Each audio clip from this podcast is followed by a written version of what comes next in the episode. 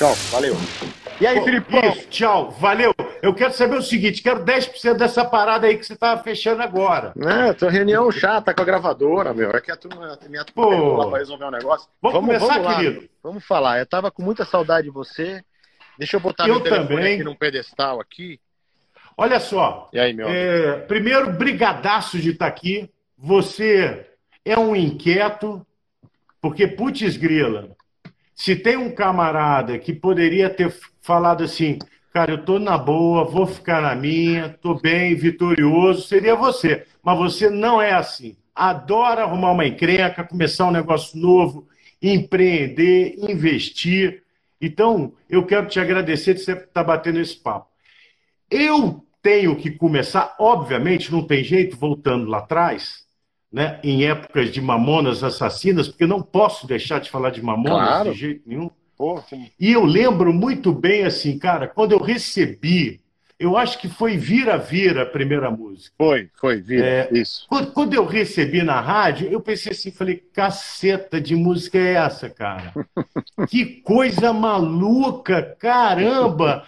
E foi exatamente por essa loucura, irreverência e diferente que eu falei assim, vou tocar esse negócio. E comecei a tocar lá em BH.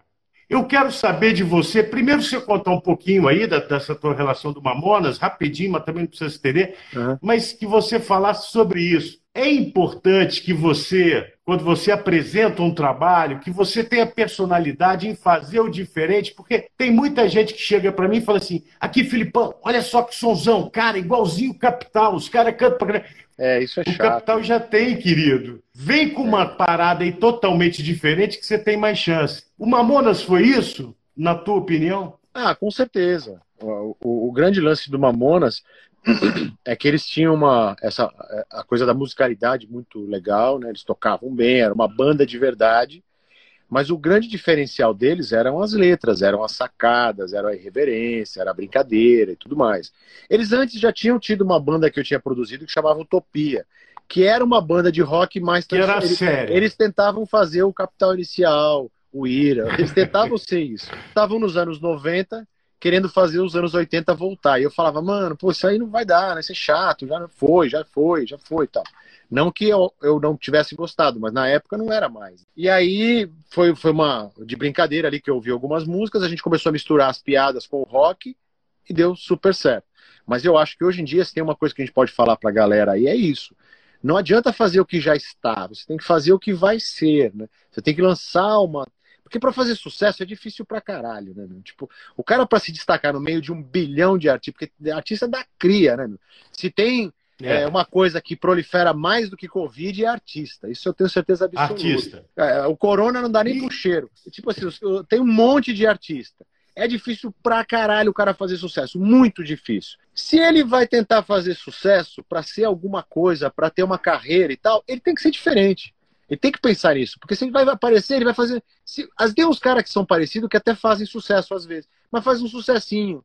Ah, faz um sucessinho, dois, três anos, cinco anos no máximo desaparece. Cara, aí depois o cara fica frustrado, é pior. É melhor você tentar fazer uma coisa original mesmo, verdadeira. É, é verdade, falou tudo. Cara, eu vejo hoje o Midas assim, virou uma, um selo de qualidade, né? Midas é um selo de qualidade. Aí eu tava vendo no Instagram, tava vendo no Instagram de um camarada, não esqueci o nome dele. Na bio do cara tava assim: objetivo, gravar no Midas Studio. Ah, que legal. Pô, Falei, cacete, cara. Muito Então, legal. qual que é o percentual, não sei se tem jeito de dar valor a isso, mas de importância de um produtor na carreira de um artista para fazer sucesso? Se dá para botar um percentual nisso. Dá para fazer milagre? É, dá pra fazer, mas não resolve, né? Dá pra fazer milagre, dá pra fazer até você, Filipão, cantar bem pra caramba. Dá pra enganar. Mas uh, o cara acaba não tendo uma carreira, entendeu? Ele pode até acertar uma música, mas aí o cara ter uma carreira precisa realmente ter talento e ter, e ter realmente a, a vocação para aquilo. né? Então eu, eu acho que dá para dá pra enganar, mas não vale a pena enganar. É, que assim, eu tenho uma equipe maravilhosa que pensa muito parecido comigo. Todo mundo pensa, a gente gosta mais de trabalhar o artista novo e de revelar talentos do que produzir os caras que já estão no mercado, entendeu? Então isso é um direcionamento mesmo de vida. Eu sempre, eu sempre, é, eu ia produzir um cara lá, por exemplo, fui produzir o disco do Ira, né? Você lembra o disco do Ira? Acústico MTV. Sim. Cara, eu fiquei seis meses trabalhando com os caras. Foi legal pra caralho. Mas me tomou um puta tempo. E os caras já eram os caras. Depois, tudo bem, eles nunca tinham vendido o que eles venderam. Depois foi bom. Mas, cara, eu tenho muito mais prazer, por exemplo, quando eu acerto um menino aí, como esse Victor Clay, por exemplo. Eu tenho muito mais satisfação pessoal quando eu pego um cara do zero, do nada. E isso é a mesma coisa a minha equipe. Todo mundo. E a gente foi se especializando em fazer isso.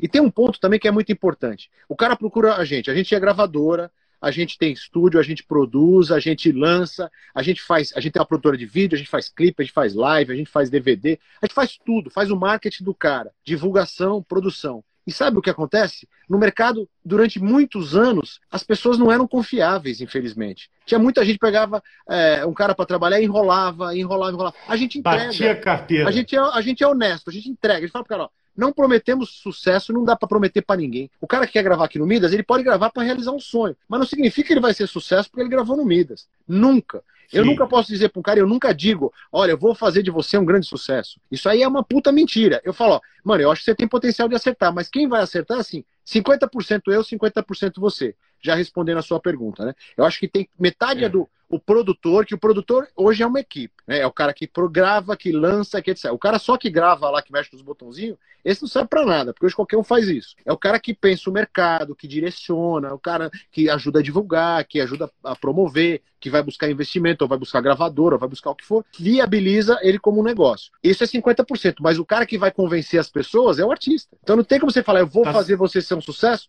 e se você não convence ninguém? Como é que eu vou fazer mágica? Não vai dar, né? Você falou uma parada aqui agora, que eu, eu, tinha, eu bati um papo com o Braga, a gente estava falando sobre rádio, e o, o Braga falou para mim assim, falou, Filipão, o rádio hoje, ele, ele é um, um gerador de conteúdo para vários tipos de plataformas. Ele, ele não é só um meio de transmissão de música, ele é, ele é multiplataforma. Hoje aí você no Midas, quando você pega um artista, né, para cuidar da carreira dele, né, para desenvolver todo o planejamento de marketing dele, você já faz hoje pensando em todas essas plataformas e não só a música para tocar no rádio, né? Com certeza, com certeza. Antigamente era aquela coisa, né? Fazia um single, levava lá pro Filipão ah, em BH, levava pro Braga aqui, vou mostrar para todo mundo, vamos tocar no rádio e ver se, se a música vai bem, se o artista depois faz um showzinho, vai bem, e a coisa tem segmento. Hoje não, hoje eu tenho que mandar para rádio também, mas eu tenho que mandar para as plataformas digitais, tenho que fazer um esforço de convencimento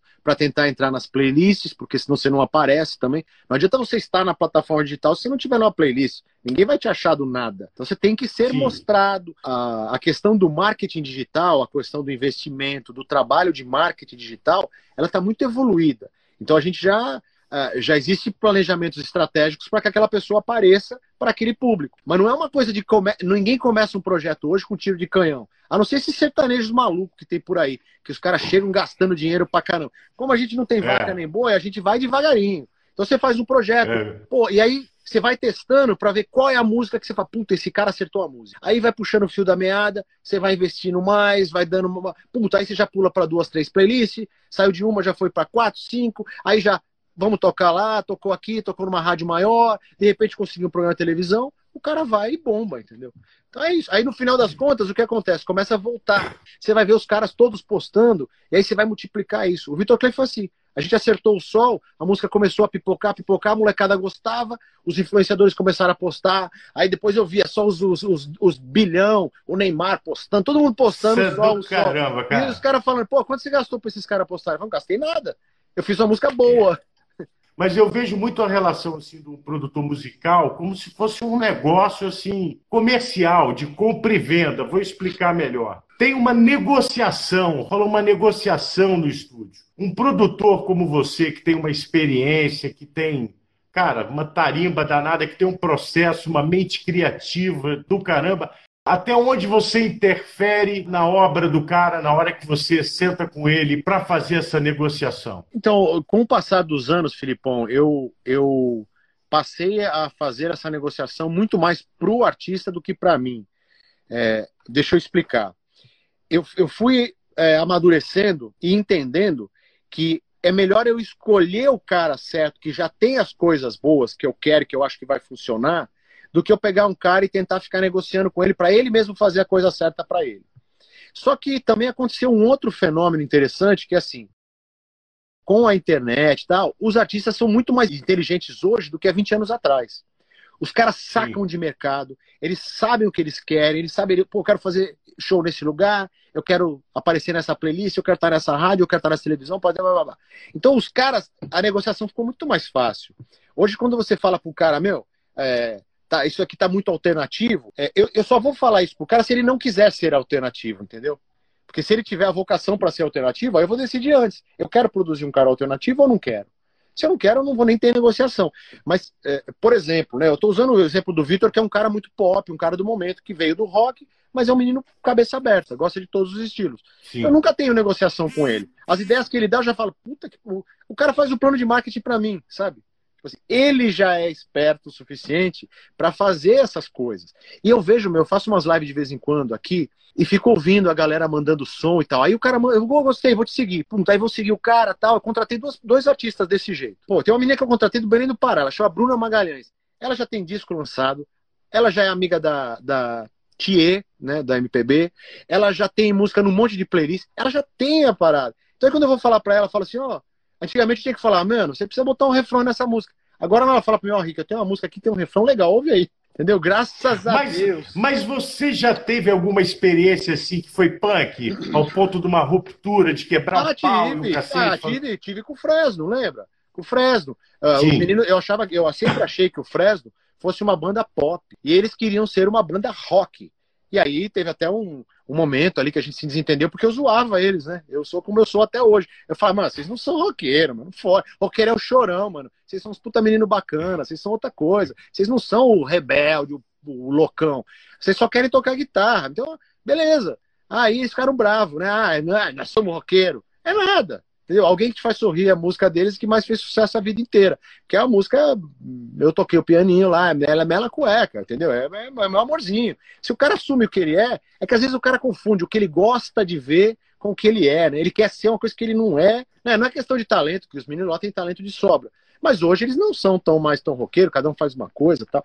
Enfim, existia também naquela época uma coisa que forçava essa discussão, esse embate. E hoje não existe mais. Hoje ninguém quer mais ser alguma coisa. O cara quer ser bom na música. Ele não quer ser mais. Eu sou roqueiro, eu sou rapero, eu sou funkeiro, eu sou. O cara não, não, tem, ele não quer nada, entendeu? O cara quer, ele quer estourar, ele quer fazer música, quer trabalhar, né? Antigamente tinha, né? Na nossa época lá atrás era chato pra cacete. Tinha. Pô, e a molecada hoje é difícil estereotipar, né? Eles, eles consomem de tudo. Na nossa época, o cara era rock and roll, o outro era não sei o quê, o outro não sei o quê. Hoje ele ouve funk, axé, rock, pop, não sei o quê. Aí dá até vontade de falar assim: ó, vem cá, minha filha, deixa eu te mostrar um som legal aqui. Mas é, é, é tudo é questão de decisão, né, Felipão? Porque, cara, eu é. já fiz um monte de música ruim também, que tudo é, depende da época da nossa vida, né? Então é, eu, eu não sou mais radical em nada. Então eu, eu vejo que tem muita gente hoje fazendo música ruim é, que pode vir a fazer música boa depois. Entendeu? Eu vejo isso. E tem outros que não vão fazer. Mas sempre houve música ruim música boa, né? É, sempre foi. Há um tempo atrás, aí até estava meio desbalanceado, viu? Há uns cinco anos atrás, estava muito ruim e pouca música tava boa. Estava mais ruim do que. É, é agora acho que deu uma clareada. Agora deu uma equilibrada. Então você vê que tem muita gente talentosa, gente que faz suas músicas, que canta, que é de verdade. Tem também os malucos lá, tem os que fazem a música só para diversão, os que falam só de putaria e maconha, tem de tudo. Mas eu acho que eu, como produtor, eu só tenho. Tem sapato eu, pra todo pé. É, mas eu, eu, eu tenho uma escolha, né? Tipo assim, então, realmente, no Midas não vai fazer música ruim. Então, eu, você não vai ver eu lançando um artista do funk, você não vai ver eu, eu lançando esses sertanejos muito baba, que vão falar de pinga isso, e não sei o que, blá. Esse, isso não vai me ver fazendo perguntar. isso. Mas eu não desmereço isso. ninguém que faz isso, entendeu? Muito louca essa parada aqui, esse negócio que tu tá fazendo no teu, no teu Instagram, que é esse é, reality aqui. É o reality.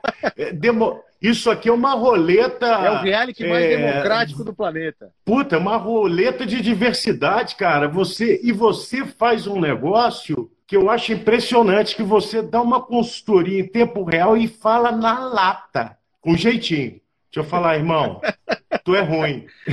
Com jeitinho. Eu vou te. Cara, com jeitinho. Ô, ô Rick, Eu, quando, quando chegava um artista na rádio assim, pô, eu queria que você ouvisse minha música, eu fugia dessa de ouvir a música do cara com ele do lado. Porque é foda, é foda. Eu não consegui. É cara, é um talento falar assim, é uma bosta. Né? É difícil. Como é, é que difícil, você vai falar um é negócio desse? Isso aqui, você, na hora, você já vê se o cara leva jeito ou não leva, né? Na hora. Como foi a ideia de fazer esse reality? E, cara, deve aparecer de tudo. Você deve se divertir demais. Fala é, um pouquinho então, da ideia. Então, meu, eu, na verdade, foi meio de brincadeira, né? Eu sou tipo o Pedro de Lara, né, mano? Eu sou o cara o jurado, né? eu já fiz tanto reality na minha vida que eu, eu peguei a manha desse negócio. Eu sei como é, as brincadeiras e tal, como funciona. Aí eu falei, ah, vou. Um dia eu tava aqui, pô, foi no começo da pandemia, né? Agora eu nem tô fazendo mais, eu vou voltar a fazer que a galera tá me cobrando. Mas depois deu preguiça. Mas aí o que aconteceu? Eu, eu ficava aqui não fazia nada, eu ficava o dia inteiro aqui no estúdio. Aqui é o estúdio, né? Tá na minha casa, eu tenho um home studio agora. Tô com uma nenê pequena, uma filhinha pequena, eu ficava, eu ficava o dia inteiro aqui, no puta, não tava indo mais comidas. E, cara, entediadíssimo, né? Eu falei, meu, quer saber, meu? Vou entrar aqui. Aí comecei a falar, entra aí, manda o seu som. Mas vou ouvir agora. Aí comecei. E aí surgiu o nome, né? O reality mais democrático do planeta. E aí, meu, foi legal. Foi legal. Conheci um monte de gente boa. Os bicos já sacava, tipo, puta, eu vou lá, não vai dar pra enganar o cara. Não vou pagar mil. É, a quantidade de bico caiu. Então, mas eu contratei a Bruna Magalhães. Tem um menino lá de BH, chama Cruvinel.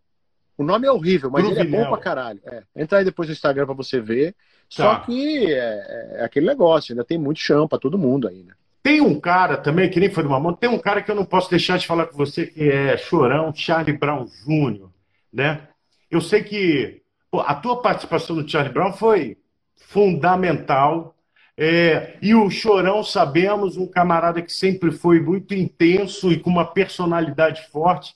Eu queria que você contasse um pouquinho como foi dividir um, esse espaço com o Chorão, né, numa pré-produção, na produção do disco. E eu queria saber de você se ele foi o cara mais brilhante que você trabalhou. Porque, para mim, com ah, ele, então, eu acho que então, vai ser Felipão, difícil aparecer cara, outro. Então, no, no estúdio, é, eu, eu, o Chorão e todos os meninos do Charlie Brown, Charlie Brown sempre foi muito fácil de trabalhar. A gente nunca teve divergência musical séria nunca teve nenhum problema, assim. Era discussão, assim, do tipo, ah, aumenta a voz, abaixa a voz, sabe? É o máximo que discutia. Ah, precisava ter um pouco mais de baixo, ah, acho que precisa menos.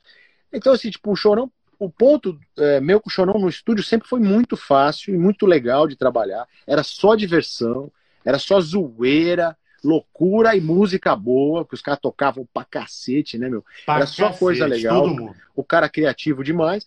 E aí, eu, eu, durante um tempo, eu fui empresário dos caras, depois eu era o presidente da gravadora, e aí isso tudo rolava um estresse, porque.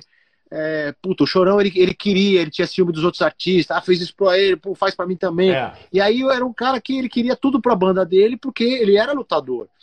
E hoje eu vejo que os caras que fazem sucesso são esses caras, né? Os caras que lutam para fazer sucesso de verdade. Que arregaça. É, então, assim, aí, aí a gente tinha uns desgastes, porque na minha função eu precisava, às vezes, segurar, ele, ele queria para ele, mas musicalmente e dentro do estúdio, a gente sempre foi muito, muito tranquilo.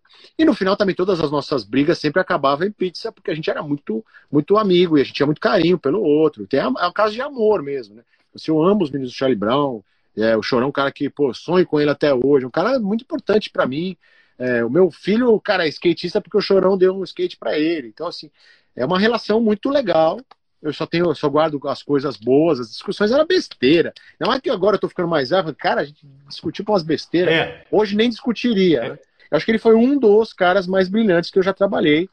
Mas eu sou um cara de sorte. Eu já trabalhei com os caras muito foda. O Dinho também era um cara muito foda. O Dinho era um cara genial. Eu já trabalhei com vários, né? O próprio Edgar Escandurra, que é o guitarrista do Ira, eu acho que ele é um cara genial, tocando guitarra, assim. O cara não Pô, sabe nada. tocar o contrário. É um cara que não sabe técnica e tem uma puta emoção. Eu acho fantástico isso. Há pouco tempo eu tava trabalhando com uma menina que eu acho que ela é, tipo, puta, uma das melhores do, da história da MPB, que é a Raquel, que é a Kel Smith. Acho tipo a Kel. Kel Smith. Cara, puta, canta absurdamente, faz umas letras canta linda, muito. emoção pura, tal. Puta, é sensacional. É, tem um menino... E eu acho que ela teve música dela em primeiro lugar em São Paulo, em execução, né? Foi um fenômeno. Ela teve né? uma, Era Uma Vez, que foi a, o maior sucesso é. dela. é, foi número um dois anos seguidos no Brasil inteiro, meu. Mas enfim, é. tem muita gente, né? Se eu for ficar falando aqui, meu. Porque sabe o que acontece, Filipão? É, o cara que é genial e brilhante na música, ele não é mais genial e brilhante do que um outro genial e brilhante, entendeu? Ele só é diferente. Sim, cara... ele cai, o chorão cai mais do teu gosto, então você acha genial e brilhante. Mas tem uns outros ali que são tanto quanto, mas em outro estilo que a gente não gosta. É, né? é a parada da emoção, né? Aquele cara que toca, ele, ele te emociona. Eu vejo o Charlie Brown transcendendo, por exemplo, eu vejo minha filha na playlist dela ela tem Charlie Brown. Ela não tem outros antigos, mas o Charlie Brown ela tem. E não, não. conheceu o Charlie Brown. Não, o Charlie então, Brown, o Charlie Brown até é hoje foda. É a banda de rock mais ouvida no Spotify, sabia? É, Você é o Kreuzebeck? Eu Você sou que é o Kreuzebeck? Sou, sou o próprio. Kreuzebeck sou, sou Pô, Cara, por que, que você não adotou isso? Um nome bonito artístico. Você podia ter ficado com Kreuzebeck. Rick Kreuzebeck. Bacana demais. Kreuzebeck, é. né? Porra, é tipo o Cruvinel, né? Kreuzebeck é tipo. É tipo não, é, é tipo Kramer lá, porra. Kreuzebeck. Ô, Rick, outro dia eu vi no teu Instagram, você postou um vídeo, acho que de 93. Putz, me deu até saudade. Você lá se embolando num teac, lá num gravador de rolo, né? É. Um digolzinho bem mequetrefe que ah, você tava é, ouvindo ali mesmo, fazendo, é. sei lá. Isso aí. Aí, é, ou seja, você vem de uma, de uma era totalmente analógica, né? Você aquela época lá, como o nosso ouvido, 100% analógico. E aí chegou o digital, né? o digital passou a fazer parte de produções e tudo mais. Eu acho que hoje você deve ser um dos maiores investidores em equipamento analógico que tem no Brasil, né? Eu, a, às vezes eu acho que você é sócio do Peter Gabriel. Eu acho que ninguém tem tanta console SSL do que você, né? É. Você deve, você deve Podia mandar uma aqui para casa. Eu não sei o que eu vou fazer com ela, é, mas eu acho podia que é mandar. É, é, é, só uma realização mesmo.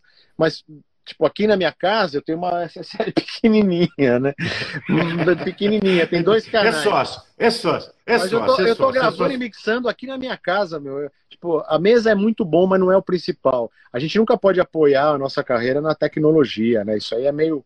Mas é, eu gosto. E eu entendeu? quero, eu gosto. Eu quero que você fale um pouco disso, que hoje você é um cara, então, que você consegue fazer essa mistura do digital e analógico super bem, e numa época que está cheio de produtor de notebook aí, né? Então Só eu queria que isso. você falasse um pouco sobre isso, sobre essa tua paixão com o analógico, por quê e como que você mistura isso no teu trabalho. Eu vou fazer uma analogia que a galera vai entender bem. É, existe o simulador ah. da corrida de, de, de carro. Existe o carro de verdade. Existe a mesa de som de verdade. Existe o plugin. É assim. Quando você conhece a coisa de verdade, um dia, talvez, as pessoas vão ter relacionamentos virtuais. E a gente que conhece a coisa real, não dá para abrir mão. Então, assim, eu gosto muito do digital, uso tanto quanto me, me, me traz praticidade, mas eu jamais vou abandonar a coisa de verdade. Então, assim, eu realmente é, sou apaixonado pelo som bom. Mesmo que fala, ah, o cara vai ouvir no fone, no MP3, no Spotify, o som fica uma merda nas plataformas. Fica, fica uma merda. Mas lá no estúdio o som tá bom pra caralho. Eu não consigo. Isso é simplesmente uma paixão, um amor é um cuidado pelos discos, eu falo as suas músicas com cuidado, o cara tem que cantar bem, volta, emenda, não sei o quê. Antigamente eu fazia isso e continuo fazendo. Mas eu também aproveitei é, a praticidade do digital. Mas eu, eu, eu realmente acho que tem uns caras que aprendem a mexer no plugin e os caras não sabem a men não fazem a menor ideia do que está acontecendo. Aí fica, tem uns sons bem, tem uns sons bem merda rolando por aí. Meu tem uns, uns sons é, E, e quando você grava umas cordas de verdade, cara, pô, você nunca é mais é outro nível, né? Jeito. Claro, né? Você já ficou muito puto com o rádio que tem uma compressão fodida e ferrou a tua música? Falei, olha que bosta. Não, a rádio, Cadê? na verdade, sempre ferrou a minha música. A vida inteira. Porque a rádio tem um problema aqui na transmissão que o, o, o left e o right, alguma, alguma parte do esquerdo do canal direito, eles se confundem, né? Como se fosse assim, o canal direito e o canal esquerdo.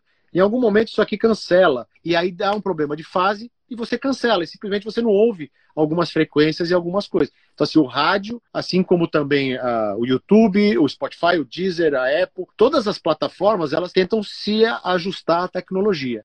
Então, assim, eu amo o, me o melhor formato que já existiu é o CD. O CD era bom. CD você ouvia o que você ouvia no estúdio. Todas as frequências, praticamente, é, né? Todo o resto que você vai ouvir, você não está ouvindo exatamente o que é. Tem gente que fala assim, não, o disco de vinil, ó, o disco de vinil, o disco de vinil é muito bom, é melhor que o CD. Não é. O disco de vinil é uma bela merda.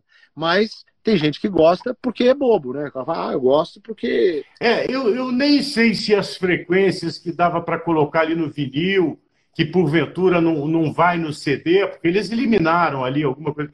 Se o ouvido capta também, eu nem sei, entendeu? Às vezes é, é mais poesia, né? Ah, eu sei que capta. na compressão do o ouvido capta. Eu sei, eu sei que a compressão do rádio é essa disputa por audiência, né? Então é uma questão de volume, né? O cara não quer ter a rádio dele com, olha aí, tá mais baixa do que a rádio que está do lado. Então, pô, manda comprimir, põe tudo lá no pico nervoso, pô, é, mas tem você não perder no volume. Mas tem equalização também, né, Filipão? Os caras equalizam é. no rádio. Então, tipo, você já manda uma música masterizada pro cara e o cara ainda equaliza. O cara masteriza de novo. Pois é, vai ficando ruim, né? Mas tudo bem, Isso né? quando ele não mexe no pitch, né? Para poder a música andar mais rápido, pois ele é. pô, tocar mais não, música, né? E eu tenho um monte de amigo em rádio, porra, foi muito legal a minha vivência, né? Eu tenho grandes amigos, o Marcelo Braga é um grande amigo, é, realmente do coração, meu, pessoas que eu. Tem muita gente que eu gosto do rádio. É, e aí, a, as barbaridades que os caras de rádio falavam, continue, e ainda tem os que continuam falando.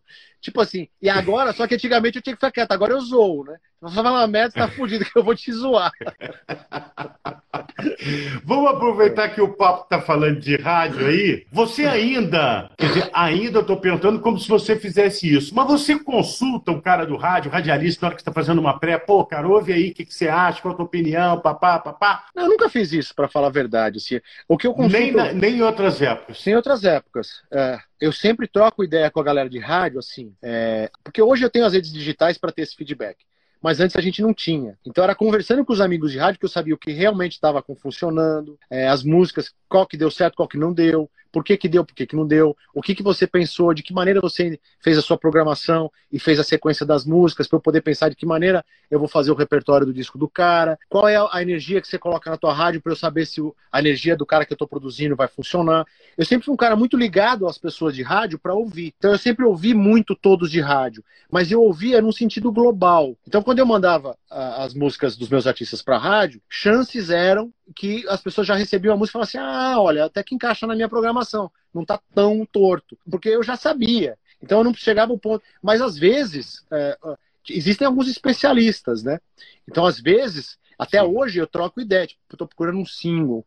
É, tu tenho, tenho aqui três músicas. Puta, vamos mandar lá pro Filipão ouvir. O que você acha, Filipão? O que você acha mais legal? É importante sua opinião entendeu? Sempre foi importante uhum. para mim a opinião do, do, Marcelo Braga, do Luiz Augusto, que é o cara que hora tá na rádio, hora não tá na rádio, mas é um cara que eu gosto do ouvido dele. Enfim, tem vários, vários, né? O, o Beto Rivera, tem ouvido legal, o Siqueira. Tem, tem uma galera que a gente vai aprendendo que o cara, meu, o cara, ele tá ali não é à toa, entendeu? Se ele tá tanto é. tempo fazendo aquilo e tudo dá sempre tão certo, não é à toa, meu. Pô, o cara tem talento. A gente não sabe tudo. Então é importante ouvir é. essas, essas perspectivas diferentes, que às vezes são completamente diferentes das minhas, mas, puta, eu não tinha pensado nisso, né? Então acho que isso também é, é decorrente da idade, isso também é bom. O rádio hoje, um programador, antigamente, pô, o programador trabalhava com feeling, com não sei o que, isso foi desmistificando, né? Hoje você tem pesquisa, dados, eu até falei com o Braga isso também. A estatística, você usa ela de alguma forma, ou num primeiro momento que vale ainda é o teu feeling, é o, teu, seu, é o teu sentimento quando você bate o olho de um artista? A gente está em momentos diferentes da música. Então, assim, o cara do rádio, ele tem a chance da estatística. E nós da gravadora, que produzimos artistas e lançamos artistas, nós temos que fazer a estatística. Porque se eu for ouvir o cara da estatística para contratar um artista, eu vou contratar todo mundo igual. Então uhum. eu não teria lançado nem os Mamonas, nem, enfim, nem um monte de artista que a gente está falando aqui. Eu acho que o, o, lance nosso tem que ser feeling total, porque a gente não pode usar a estatística. É proibido para mim usar a estatística. Se eu for usar a estatística, eu vou me tornar um cara igual a qualquer outro, entendeu? Qualquer produtor Entendi. pode usar a estatística, mas o, o, o Rick não usa estatística. Eu vou gravar o cara que você menos espera. Ainda sendo teu, ainda continua sendo é. bateu, emocionou, me deu empatia, pá, pá. Então, qual a importância ainda do rádio para o lançamento de um artista seu? Não, o, o, rádio, para mim, continua tendo quase a mesma importância de, de antigamente. Assim. Talvez tenha um pouco menos de poder de fogo, no sentido de fazer só o veículo rádio fazer uma coisa acontecer. Mas o rádio ainda é o que faz o artista passar de patamar. Porque, assim, na plataforma digital, todo mundo pode estar. Tá. Qualquer um pode estar, tá, nas playlists até. Mas no rádio não é todo mundo. Porque sempre tem um Filipão lá que bota um filtro. O cara, quando chega no rádio, ele ultrapassou vários degraus. Então, ele, é, ele já é consagrado, ele já é. Ele, o show dele vale mais, ele tem mais público no show, porque vocês só colocam no rádio, que ainda é aquele formato que tem só 24 horas, e não tem várias 24 horas paralelas, como as, as playlists, por exemplo. Sim, então você só 50 tem. músicas. É, você precisa caber naquelas 50. Se o cara não vale a pena, você não vai botar lá. Se o cara não vai. Então, se o cara tá lá e começa a estar tá em várias rádios, o público intuitivamente percebe e fala: hum, esse cara tá bombando, hein? Pô, o cara tá até no rádio. E então, para é. mim, eu continuo. O rádio é foco nosso, é prioridade máxima, assim como algumas playlists também são é, como algum, algum, algumas plataformas também são. Nenhum formato exclui o outro. Eu acho que os formatos vão se acrescentando. Eu tenho essa, essa sensação, esse pensamento. Eu acho que os formatos vão se empilhando. Ninguém nunca foi tirado para colocar um novo. Foi acrescentado. Então, ah, o YouTube é muito bom. De repente veio o Spotify, puto, o Spotify é bom pra caramba, mas não tirou o YouTube. Você faz isso com Midas? Tento fazer. Os meus artistas, eu tento que eles estejam em todos os lugares. Eu não, não acho que é, eu, eu sou bem contrário às gravadoras que dizem assim: ah, não, meu, não precisamos tocar no rádio mais, não. Eu, eu acho ruim. O rádio dá uma vida longa para a música que faz com que ela se torne realmente um hit para o cara tocar no show e as pessoas cantarem junto. Na playlist você dura uma semana, dura duas semanas, dura três meses, acabou. Sim. Aí você vai, se a gente pensar assim, vai todo mundo virar os hits do funk que cada semana. E, e o um... rádio acaba fazendo uma curadoria, né? Porra, a molecada vê lá e depois vai para a plataforma ouvir lá 50 bilhões de vezes. Né? Se você ouve o rádio, ouve o rádio, ouve o rádio, você depois busca a música em outras plataformas e vai ver o show do artista. Então eu, eu, eu, eu acho que é isso. Eu acho que se, se empilhou várias possibilidades. Então eu, eu acho que tem certas coisas que, que tem o seu lugar ali, né? Estão, estão ali muito definidas como, é, uh, como base, né? Como uma coisa bem sedimentada. E aí vai do talento dos profissionais, porque tem gente que faz rádio bem, tem gente que faz rádio mal, tem gente que faz rádio, né? É tudo, né? Tem de tudo. Eu quero falar de é, três projetos que você explicasse para gente, para a gente entender. Se isso começou na pandemia, mas eu vi que você é, criou maneiras e, e, formas de compartilhar com o maior número de pessoas a tua experiência, o que você aprendeu com esses 30 anos de carreira, né? que é com um workshop que está é, tá é. fazendo, o Media Class, me parece, né? Isso, né? tem um é. curso online. Tem, tem sim. Eu queria que você me falasse sobre esse, esses, essas coisas que você está fazendo, se houve essa necessidade de, cara, eu quero compartilhar isso. Assim, eu sempre tive vontade de, de passar esse conhecimento, essa experiência, e, e, mais do que isso, um ponto de vista, né? Não existe a verdade absoluta. Mas tem algumas coisas que você vai aprendendo com a experiência fala, pô, vou passar para a galera aí, né, meu? Ninguém fala essas coisas, né? Então eu, eu queria é, fazer workshop, fazer é, um curso de produção, então eu fiz. É, demorei um ano para fazer um curso de produção, que é um curso completo, estou fazendo atualizações e tal, gravando aqui no home studio, gravando tudo e mostrando para os alunos. É, eu faço workshops de vez em quando, porque também dá, às vezes dá uma, dá uma cansada e é, toma uma energia mental muito grande. E aí o que eu fiz para poder tornar ainda mais democrático, eu gravo meus workshops e aí eu fico colocando no meu IGTV. Então, o cara que não, não pôde participar do meu workshop, ele vai receber o conteúdo do mesmo jeito. Não vai estar ali comigo diretamente, mas ele vai receber o conteúdo. A minha intenção é assim, que o conhecimento siga, né? É, e que a gente vai trocando ideia, porque isso vai estimulando os artistas novos, vai estimulando a galera a se informar mais, a estudar mais. O nome disso aí, o nome disso, Rick, é tesão, amigo. Você é tem é tesão. tesão. pela é música.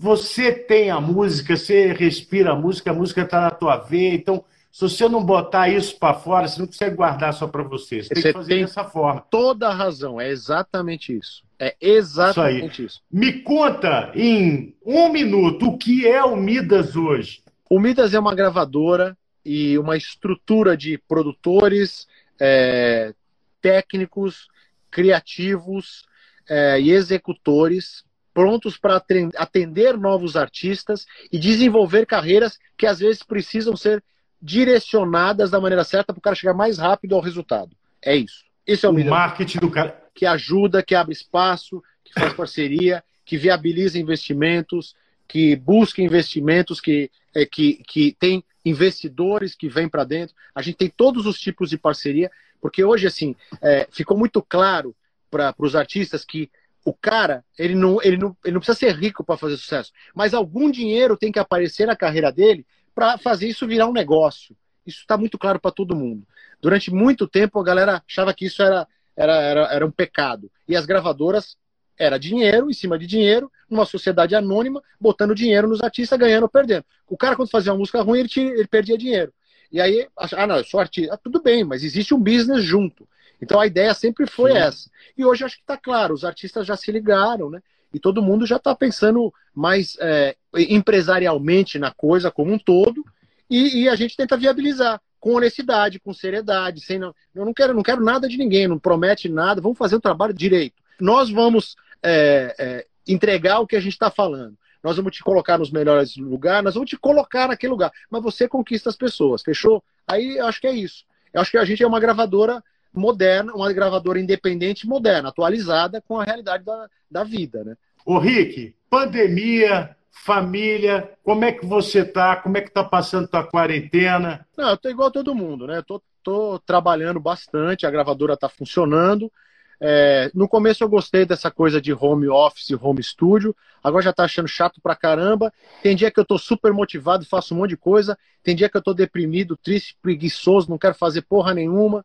Eu não sei, cara. Tá todo mundo meio maluco. Aí ficam os caras me mandando umas. Só não piro, né? Eu só não piro, eu sou um cara muito centrado, né? Então, tipo, eu tenho uma. uma Acho que não dá tempo, é. Eu tenho uns desânimos, né? Como todo mundo. Né? Vê eu falo, pô, esse cara é o cara mais animado do mundo. Porra nenhuma. Tem dia que é difícil levantar da cama, sair e falar, porra, vou fazer esses negócios, é se manter motivado e tal. Mas é, cara, essa pandemia é um negócio que, né, mexe com a nossa cabeça. Então todo mundo tá. É, o importante é assim, eu sempre. A minha. A minha forma de viver sempre foi essa. O importante é mais ganhar do que perder. Entendeu? Então eu tô Perfeito. mais ganhando do que perdendo. Então eu tô Tá, beleza. Se tiver 6 a 4 eu tô no lucro, mano. Eu tô nessa aí. Tá no lucro. 6 a é 4 tá... Queridão, eu vou terminar com a pegadinha do Filipão. A pegadinha do Filipão pegadinha do tem Filipão. no final, porque. É, porque Manda tem a pegadinha do Filipão. Assim como na Disney tem aqueles VIP Pass, sabe aquele passe que Sei. você fura fila? Sei. Você manda um VIP Pass de Midas Estúdio Rick Bonadio, que no dia que eu achar um artista foda. Eu vou chegar com o meu VIP Pass lá do, do Você Midas, não tem um VIP você... Pass, não, cara. Você tem VIP Pass vitalício, Felipão. Não fode, Porra. Queridão. O dia que você me ligar e falar que tem um artista, eu vou estender o tapete vermelho, porque você tá doido. É isso. Eu termino com o artista cantando, você é um artista. Eu vou terminar com você dando um show aqui, ó.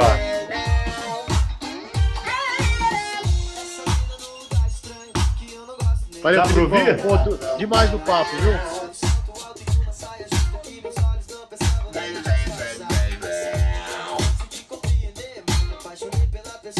Queridão, muito obrigado.